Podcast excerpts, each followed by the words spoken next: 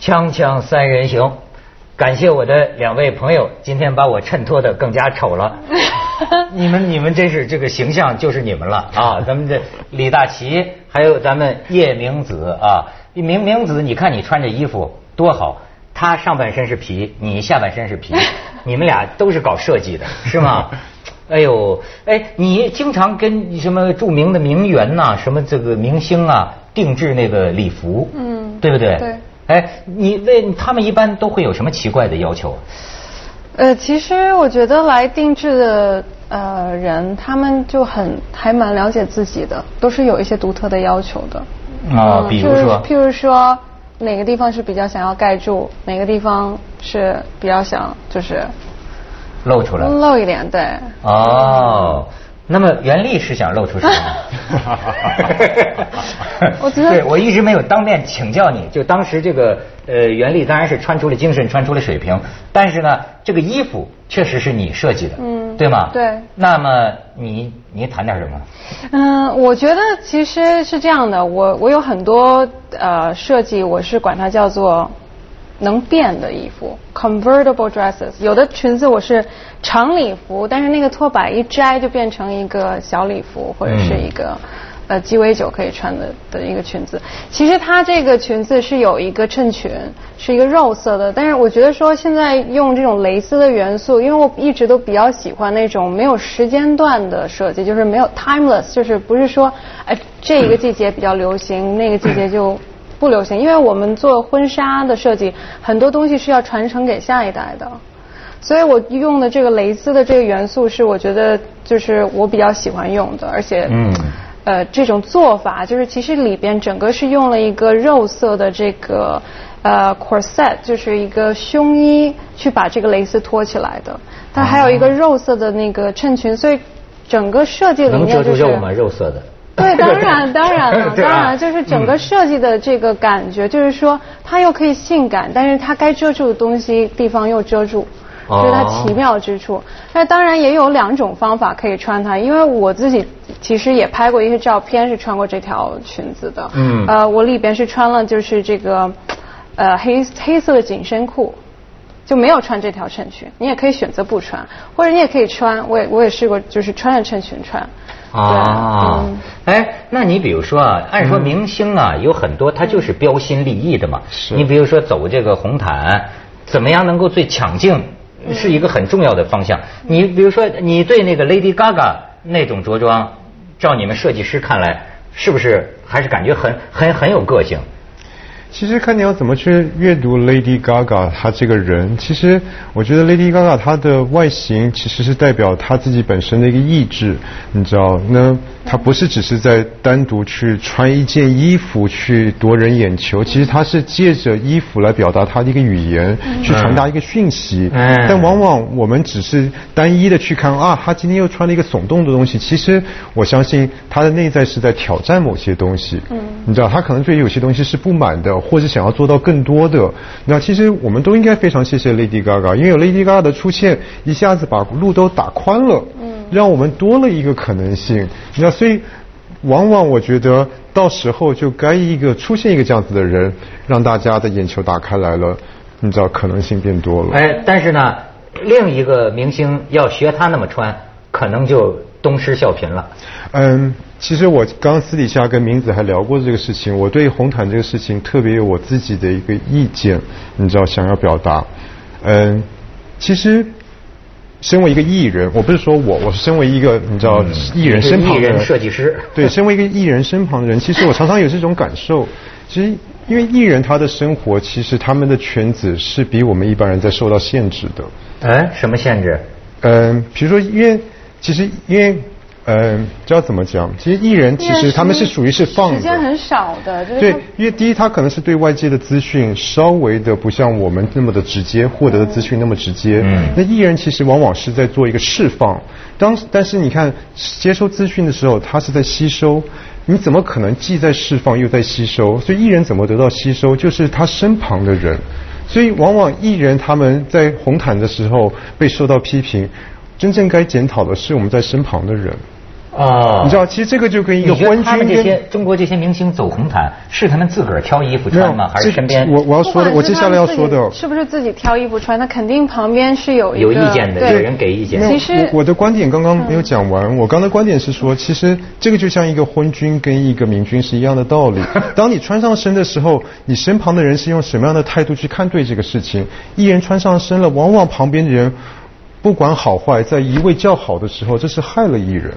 哦，对不对？这就跟这个皇帝身边的这些佞臣一样。所以有时候我觉得真正该负责任的，往往是身旁人，不管你是谁，你是经纪人，你是身旁的人，你是造型师都好，往往该做更多功课的，更加强自己的，你知道，应该是我们身旁的人，我们提供对的讯息给艺人。大齐说了一点，就是我们在台下说的时候，我觉得他说很对，就是他很不喜欢一些，呃呃。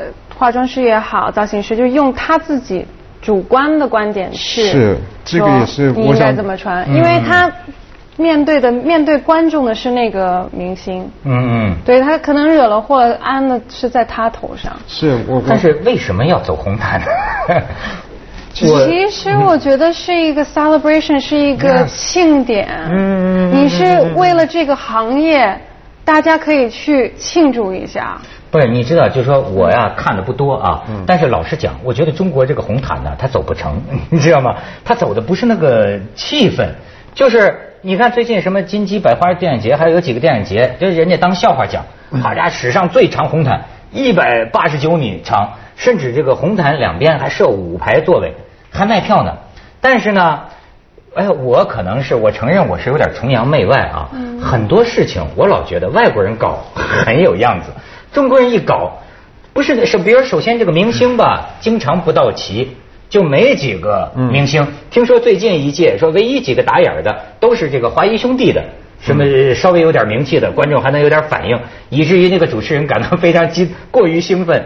等到王中磊走过来说介绍这是著名男演员王中磊，大家还在笑，就是等于说这个你知道吗？明星寥落，没有几个人，而且呢还有时候还说这个卖票。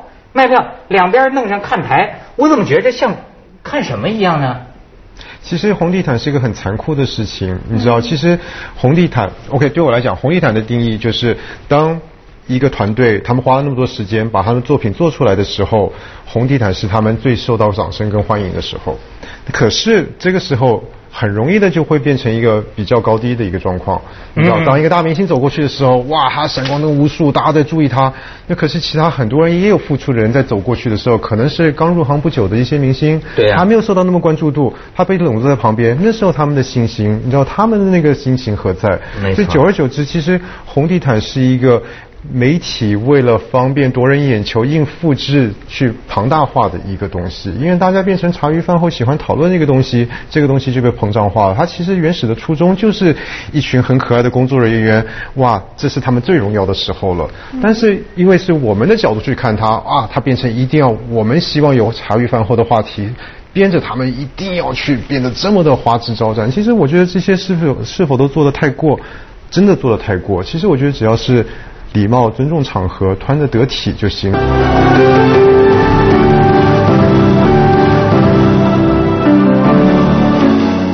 我有一个原则啊，可能是我偏见吧，就是我不走这个，除非能挣钱。嗯，你要给我钱，我才走。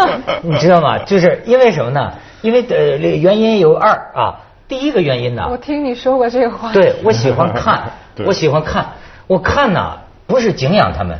我每次看呢，我都把他们当小丑看，也不知道为什么，我都觉得哎，这帮人要粉墨登场，一个个香港人讲话叫衣光净亮啊，就是衣服亮了，脖子都是亮的。你看他们出来，然后呢，因为我有过这个感受嘛，所以我在心里还能够体会他们心里的享受或者难受，你知道吗？反正这个啊，我想是我过时了，就因为啊，就像这个我小的时候成长的环境里啊，被人注意啊是羞耻。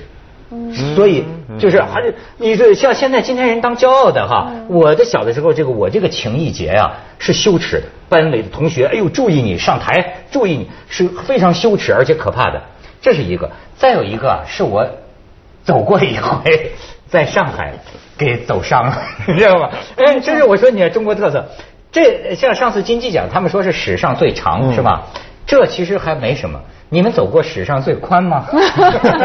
我平生第一次。我跟你说，那个主办单位他是在个广场上，嗯，他那个啊有多宽？有五百米宽。哇！它覆盖这个广场，你知道这个宽就造成一个什么呢？两边那个粉丝们呢，离你太远了，以至于他们也看不清。那摄影师呢？这摄影师能拍着吧？但是我管他们的。问题是你自己啊！我记得我还牵着一为安排牵着一个女人的什么手。两个人走在中间，因为这红毯五百米宽，所以你简直有一种啊寥落之感，你知道吗？就怎么半天看不一公里内看不到人的感觉。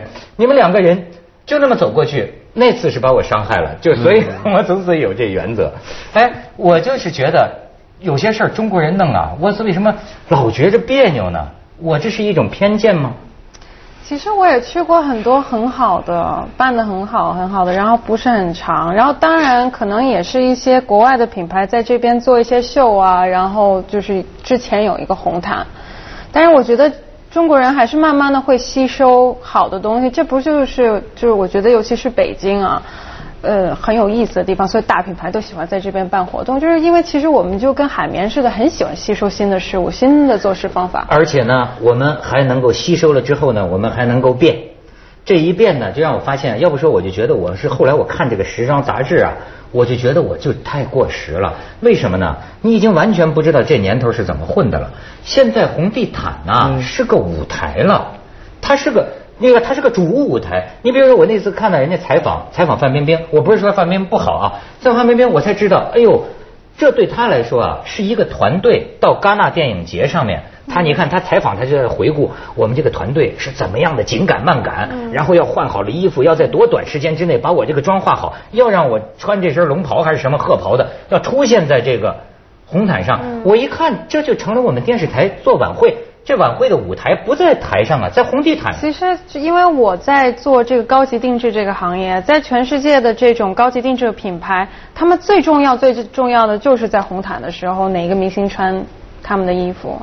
呃，甚至于有一些珠宝的品牌，他们花钱去给那些明星，就是贴钱去让他们戴那些珠宝，都有。就是这个是，其实就是一个很重要的一个展示他们作品的地方。啊。他是演员展示他的地方，还是都是吧？都都是可以说是都是。大齐走过吗？大齐肯定应该经常走过吧？走过。我其实我怎么可能？因为我我本身性格其实不是那么喜欢的，你知道被人注意，所以基本上。但是你很会穿呐！我有一个我不爱我不去的一个很重要原因就是我没有你们在身边，我一穿。肯定特土，你知道吗？下次打给我。对呀，你那哪哪好意思呢？就往那儿站，就自惭形秽了。但是像你，你这多会打扮呢？我还好吧。他其实他的打扮，因为我们做好多期节目在一块，他打扮其实基基本上都是来来回回都是那一些。但是呢，他是就是自己的一个感觉流露出来，不是说靠一些什么饰品啊什么怎么样搞怪的去做。对，我就觉得大齐穿上衣服特别好看。其实人穷嘛，衣服比较少了，就这个样子。没有没有没有，其实要抓到自己的特点，你知道？我觉得讲到红毯这个东西啊，嗯，我可以把讲到呃，为什么红毯老是要讲到穿中国风这个事情？嗯，其实我觉得中国风的表现一定只是那几招嘛。其实中国的文化底蕴是非常深厚的，是，你知道我们应该表现出来的是精神，而不是只是单纯的刺绣跟颜色跟一种形式上的。那真正能感动人心的，应该是精神上的一个东西。其实我自己也尝试过挑战所谓的中国风，嗯，你知道，但是那时候我第一开始，我之前接过一个 case，好，人家要求中国风，好，那我怎么去做中国风？我第一时间我告诉我自己。为了不要重复，为了表现精神，我放弃了刺绣，我放弃了剪裁，但是我想表现精神，我就开始想中国何谓中国？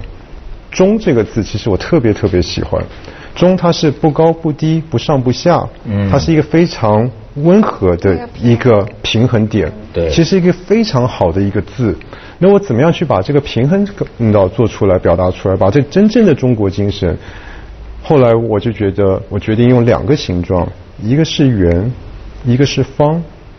方它永远都是在一个中间的状态，而方它它永远是非常的稳。我觉得圆跟方都可以非常适合来表达，其实我们老祖先的一种中心思想。嗯。但是往往的，有时候这就讲到我刚刚所讲的，我们这些提供者，我们自己的功课做的够吗？中国只是能用刺绣。这些东西来表达中国，对，其实我们应该做更多的功课。真正的工作人员，我们应该做更多的检讨，更多的探索，你知道？所以我们可以到国外的时候，其实你看，不管你说的龙袍、凤袍什么袍也好，老外应该也看腻了吧？对对，对不对？其实第一次看新鲜，第二次看啊，这是他们的文化，第三次我们口袋还有什么招？这是我们提供者应该要好好去思考的。下次应该去做些什么？我们可以做一些表达我们的精神面上的，我们的文化面上的。没错，没错，不是一个表象。你有没有考虑到这个问题？我其实用另外一个方法去考虑红毯不红毯。因为什么我现在在主要是在做婚纱的定制呢？因为我觉得那个新娘走进来的时候，在教堂也好，在一个晚宴也好，那一天她就是红毯上唯一的明星。嗯。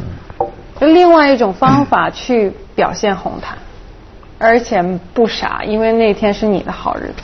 你知道这个差别在哪吗？新娘跟红毯的差别在哪吗？在哪？因为新娘其实走在她那个新娘的红毯的时候，是受到大家祝福跟赞美的。嗯。可是明星走在红毯的时候，现在因为很多被你知道大众一种看笑话歪曲的心态，一开始你就不再尊重他，所以你会鸡蛋里挑骨头。所以明星的红毯。跟所谓的新娘的红毯是不一样的，一个是被受到祝福的，一个是被我们准备要去看好戏的。那为什么我们不能去纠正我们的观念吗？我们多给予一些祝福，我们多给一些，其实这样子是互相的。我们用一种好的心态去看红毯，自然而然以后下一次再下一次，我们才有机会去成长，所以呈现东西才会更好看。我们一味的只是抱着一种看笑话的心态，我们就在做重复的事情啊。所以啊，这个。教养这个东西啊，是慢慢来的，是不？你短期内啊，也要原谅中国，你们他没有办法。你在短期内啊，只能是超现成的。比如说，我们要中国元素，那肯定就是龙啊、凤啊。像你，但是你接下来再走啊，就需要呃更沉着、更有。内涵，老外已经看腻了，这招这招玩旧了。老实讲，就是我现在看着故宫，我都觉着清朝皇帝也挺俗气的，这是大红大紫，弄得跟戏台似的。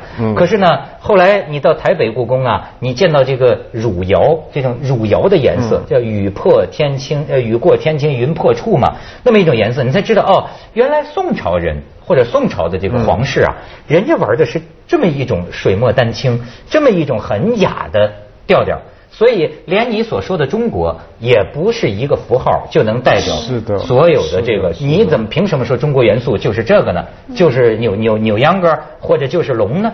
那不一定。所以现在啊，这中国也挺有意思。这你就刚才讲这婚礼，上次我听一个马未都先生来讲啊，我们现在啊，就是什么都是一锅烩，而且自己有创发。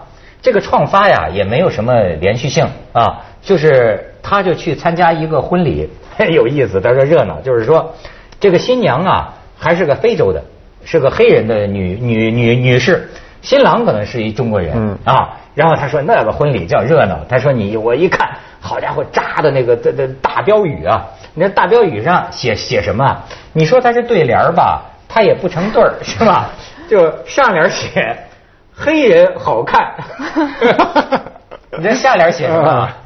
越看越好看。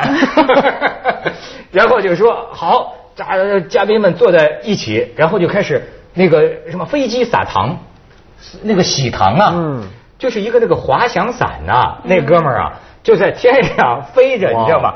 绕着要往这个这个宴席露天的宴席上撒这个喜糖，结果飞了好几圈啊。也找不着地方，后来好不容易差不多俯冲轰炸，觉得找对了，哗，喜糖撒下来，结果呢地上又吹了一阵风，那喜糖全撒旁边树林子里去了。就说哎，这中国有戏看。嗯，咱接下广告，锵锵三人行，广告之后见。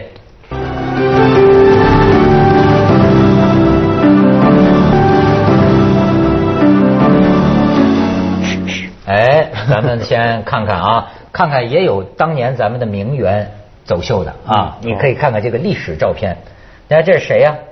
宋氏三姐妹。哇哦！哎，这是这是上个世纪，宋庆龄啊，宋美龄、宋霭龄这仨姐妹，当年是在抗日战争。看的很范儿哈。对，哎，在重庆的时候。大帽子。走秀，就是走在那个最里边那个，好像这个手势略显莽撞，是吗？哎，这挺有意思，是吧？嗯。所以啊，我就在想啊。其实我们说挑剔中国的明星的这个这个穿着呀，我觉得挑剔人穿什么衣服是个全世界的话题。是。也不一定是中国。你像我在英国啊，我早上一开电视啊，我就发现呢，有这么一个王室啊，嗯，他们节目能多做俩小时，就是这王菲啊，今天穿了什么衣服，这俩主持人真就聊这个，就是就是她穿什么衣服。你像好莱坞这个，不也整天就是好莱坞红毯走的？也是时装各界就开始评论，他穿的啊太土了，他穿的太怪了，怎么？不也就是点评就挑剔吗？其实也不一定全都是挑剔了，也有说好的了。嗯，为什么大家喜欢聊这个呢？